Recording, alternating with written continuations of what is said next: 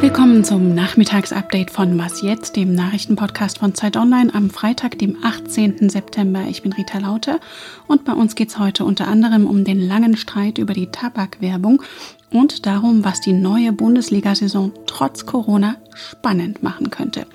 Redaktionsschluss für diesen Podcast ist 16 Uhr.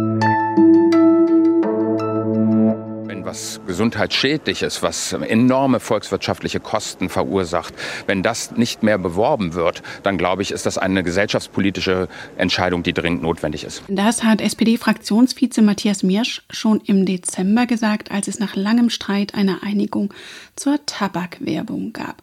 Heute nun ist die Sache im Bundesrat durchgegangen. Tabakwerbung wird weiter eingeschränkt, schrittweise zumindest. So soll ab 2022 nicht mehr auf Plakaten für herkömmliche Tabakprodukte geworben werden dürfen, zwei Jahre später dann auch nicht mehr für E-Zigaretten. Die Ärzteschaft hatte schon lange ein solches Verbot gefordert, um Leute davor zu bewahren, mit dem Rauchen anzufangen. In der letzten Wahlperiode war das noch gescheitert am Widerstand der Union. Und apropos Streit, keine Einigung gab es im Bundesrat heute über Strafen für zu schnelles Autofahren. Spanien, Frankreich, jetzt auch Budapest und Wien. Für viele Länder und Regionen in Europa gilt noch oder wieder eine Reisewarnung des Auswärtigen Amtes, weil die Corona-Infektionszahlen wieder stark gestiegen sind dass das auch in Deutschland passieren könnte, davor hat jetzt der Berliner Virologe Christian Drosten gewarnt. Wenn man die Kurven übereinander lege, hinke Deutschland anderen europäischen Ländern zwar etwas hinterher, aber, so sagt Drosten weiter, wir sollten uns auch nicht vormachen, dass es sich bei uns ganz anders entwickelt. Ähnlich argumentierte heute Bundesgesundheitsminister Jens Spahn. Wir sehen jetzt wieder verstärktes Infektionsgeschehen äh, in Deutschland. Äh, das hängt übrigens nicht selten zusammen mit genau den Ereignissen, wo dieses Virus, wie andere Viren auch, sich besonders gut ausbreitet. Partys, gesellig sein, die Familienfeier, religiöse Zusammenkünfte.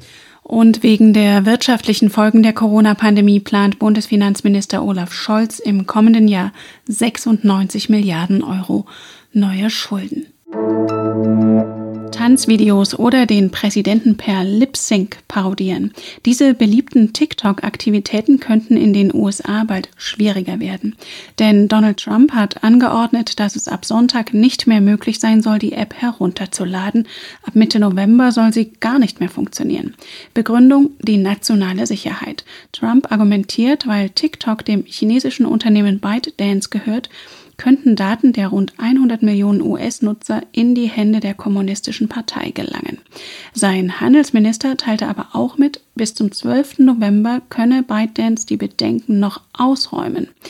Das könnte zum Beispiel geschehen, indem US-Firmen die App übernehmen.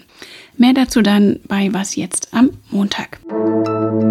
Es gibt bestimmt angenehmeres für einen Münchner OBM, als wegen Corona erst das Oktoberfest abzusagen und dann auch noch kurz vor knapp Fans im Stadion zu verbieten. Geplant war, dass heute zum Start der neuen Bundesliga-Saison 7500 Fans zugelassen werden beim Eröffnungsspiel der Bayern gegen Schalke. Doch daraus wird nun nichts. Oliver Fritsch, unser Bundesliga-Profi bei Zeit Online, enttäuscht? Ja, ich hatte mich schon auf Zuschauer gefreut. Aber es ist ja nur eine Frage der Zeit, bis sie äh, auch wieder nach München kommen. Auf der anderen Seite ist in der Allianz Arena ja ohnehin nicht so die beste Stimmung. Also nicht viel Neues. München. Und aus deiner langjährigen Stadionerfahrung auch in anderen Arenen, wie realistisch sind denn diese Auflagen, die sich die Politik und die Liga dann nun gerade ausgedacht hat? Alkoholverbot, Maskenpflicht, kommt da überhaupt Stimmung auf?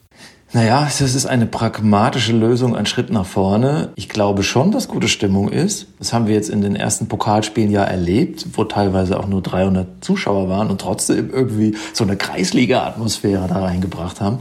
Und muss man mal abwarten, ob sich da nicht auch neue soziale Praktiken zeigen, also ich freue mich drauf. Also neue soziale Praktiken sagst du beim DFB-Pokal, den du gerade ansprichst. Am vergangenen Wochenende gab es ja zum Beispiel in Rostock auch Bilder von sagen wir mal, singenden Fans ohne Maske und ohne Abstand.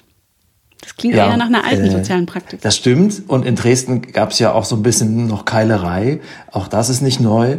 Es wird sicherlich Regelverstöße geben. Ich glaube aber nicht, dass es so dramatisch wird, weil es wurden so viele Teufel schon an die Wand gemalt mit Fußball und Corona, dass ich damit jetzt mal vorsichtig sein werde. Ich glaube, es geht gut. Und jetzt nochmal zur Liga an sich. Es soll ja Leute geben, die glauben, dass ohnehin wieder die Bayern gewinnen. Wie könnte man denn die Liga spannender machen? Ich glaube, einen Tod muss man sterben. Bayern wird nur zu schlagen sein, wenn jemand kommt, der noch mehr Geld hat. Darum geht's im Fußball. Ich glaube, alles andere ist naiv. Wer noch an die große Vereinskultur glaubt und daran hofft, dass es ohne Investoren geht, ich glaube, wir haben das Spiel verloren. Der deutsche Fußball muss sich da öffnen. Oder damit leben, dass Bayern dann auch noch zum 10., 11., 12. Mal Meister wird. Du spielst auf 50 plus 1 Regel an, oder? Ja, ich spiele auf 50 plus 1 an. Das ist so die heilige Kuh in Deutschland. Ich glaube, das ist überholt. Sie wird ja eh umgangen. Sie gilt nicht für alle. Was ist eine Regel wert, die nicht für alle gilt?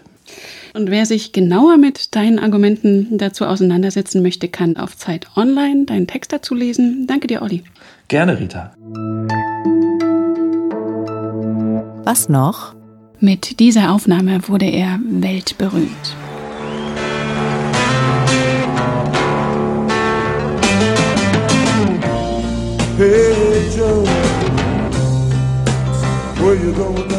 Der Inhalt ganz sicher nicht politisch korrekt, aber das wurde in den 60er Jahren die Erkennungsmelodie von Jimi Hendrix. Er revolutionierte die Rockmusik mit der Art und Weise, seiner E-Gitarre ungeahnte Sounds zu entreißen, manchmal sogar mit den Zähnen.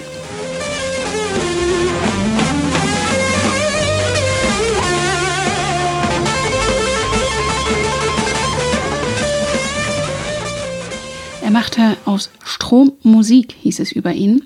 Und heute vor 50 Jahren starb Jimi Hendrix gerade einmal 27 Jahre alt. Und obwohl er nur so wenige Lebensjahre hatte, gilt er bis heute als einer der virtuosesten Gitarristen der Welt. Und das war das Was jetzt Update am Nachmittag. Ich empfehle Ihnen noch unseren Politik-Podcast, das Politikteil. Sie erreichen uns wie immer unter wasjetzt.zeit.de. Fürs Zuhören dankt Rita Lauter. Schönes Wochenende.